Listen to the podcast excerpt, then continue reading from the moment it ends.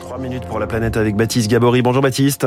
Bonjour François, bonjour à tous. C'est un sujet majeur de la visite d'Emmanuel Macron aux États-Unis, le plan climat américain voté l'été dernier qui inquiète les Européens, mais c'est un plan historique.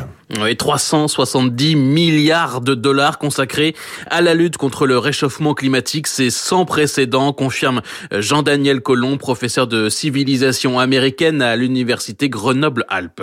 Il y avait un seul, vraiment un seul précédent euh, lors de la présidence de Barack Obama en 2009. À titre de comparaison, l'État fédéral avait accepté d'investir 80 milliards environ dans la décarbonation, notamment pour le financement euh, de l'éolien et du solaire. Et là, évidemment, on est sur un chiffre qui est à peu près cinq fois supérieur. Donc, euh, c'est un plan qui n'a pas, dans son ampleur en tout cas, qui n'a aucun précédent dans l'histoire des États-Unis.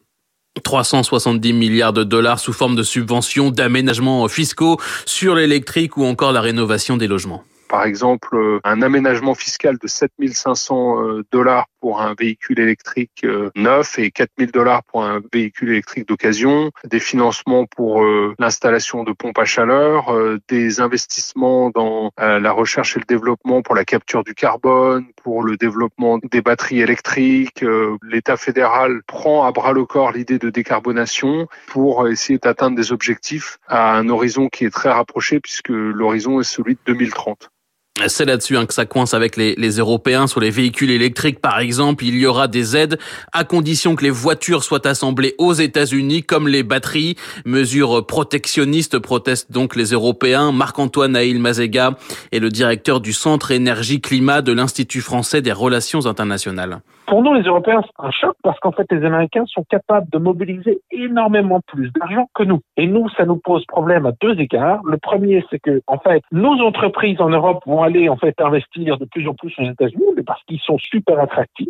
Et puis, ça nous pose problème puisqu'on est censé être alliés et que, entre nous, euh, ce genre de mesures protectionnistes ne devrait pas avoir lieu.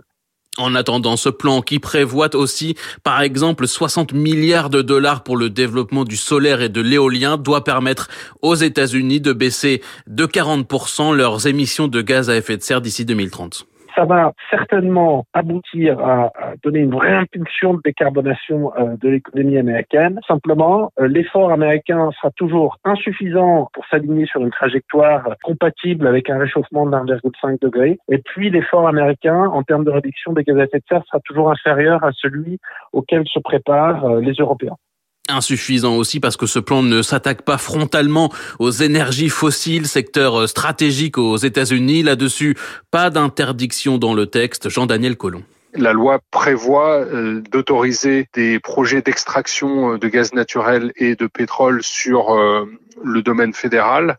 et donc on voit bien que l'administration Biden et les démocrates sont terrifiés à l'idée de voir les prix de l'énergie augmenter. Et donc ils traitent les trois énergies fossiles avec beaucoup de, de précautions.